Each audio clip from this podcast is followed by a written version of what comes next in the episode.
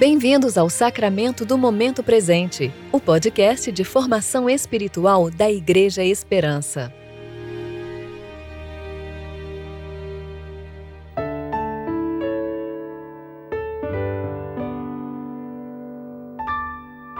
Hoje é sexta-feira, 18 de setembro de 2020.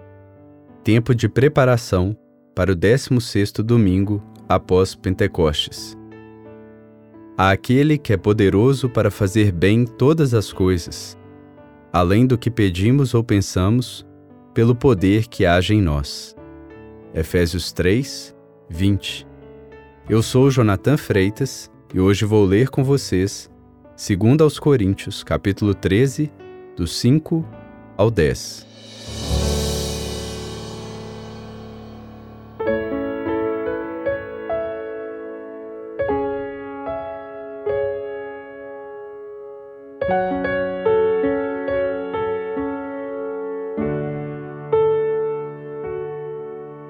Examinai a vós mesmos, para ver se estáis na fé. Provai a vós mesmos. Ou não reconheceis que Jesus Cristo está em vós? A não ser que já estejais reprovados. Mas espero que reconheçais que nós não fomos reprovados. Pedimos a Deus que não causeis mal algum, não para que pareçamos ter sido aprovados, mas que façais o bem embora aparentamos ter sido reprovados. Porque nada podemos fazer contra a verdade, mas somente em favor dela. Pois nos alegramos quando somos fracos e vós sois fortes. Oramos pelo vosso aperfeiçoamento. Por isso, escreva essas coisas estando ausente, para que quando estiver presente, não tenha de usar de rigor segundo a autoridade que o Senhor me deu para edificação e não para destruição.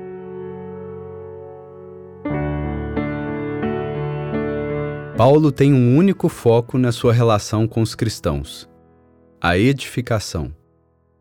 Ele visa somente construir, orar e laborar na construção da igreja até que ela se torne um edifício acabado, como de Gênesis 1 um templo verdadeiramente pronto para Deus nele definitivamente habitar e assim repousar da sua longa obra de edificar a nova criação.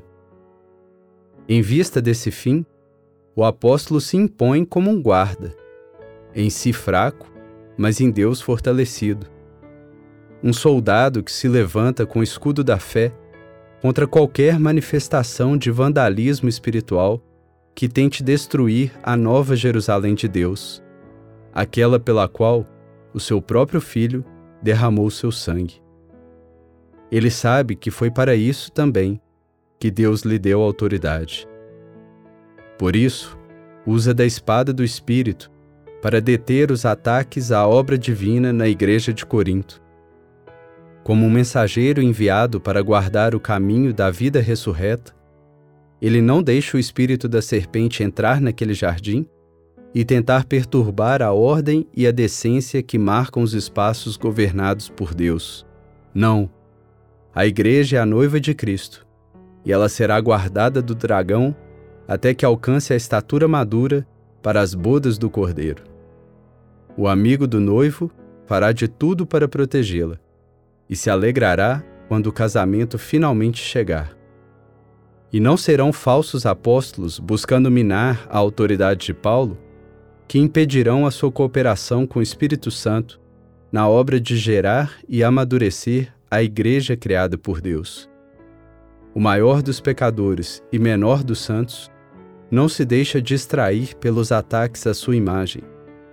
Ele sabe quem é em Cristo e nem ele julga a si mesmo, mas se entrega ao fiel juiz que conhece as motivações do coração de cada um.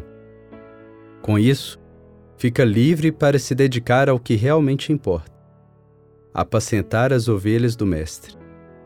Olhar pelo rebanho não como se fosse seu dominador, mas servindo de seu exemplo, ainda que seja pelos lobos perseguido.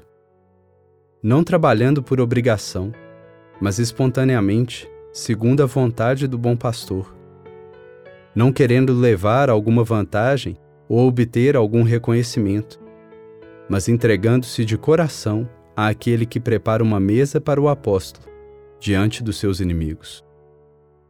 Paulo vive como quem quer que todos os filhinhos em Cristo se tornem jovens e os jovens pais.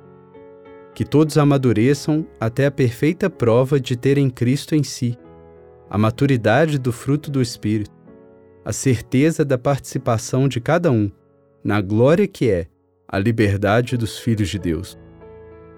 Para isso, o apóstolo dedicará a sua vida e, se necessário, a sua morte. Mas não descansará enquanto houver um cristão confiado aos seus cuidados, que ainda não esteja refletindo a imagem de Deus, com o resplendor da sua glória, na corregência do mundo que está sendo renovado, para receber de uma vez por todas o seu Criador e Rei. Que nós também não vivamos por nada a quem. Amém.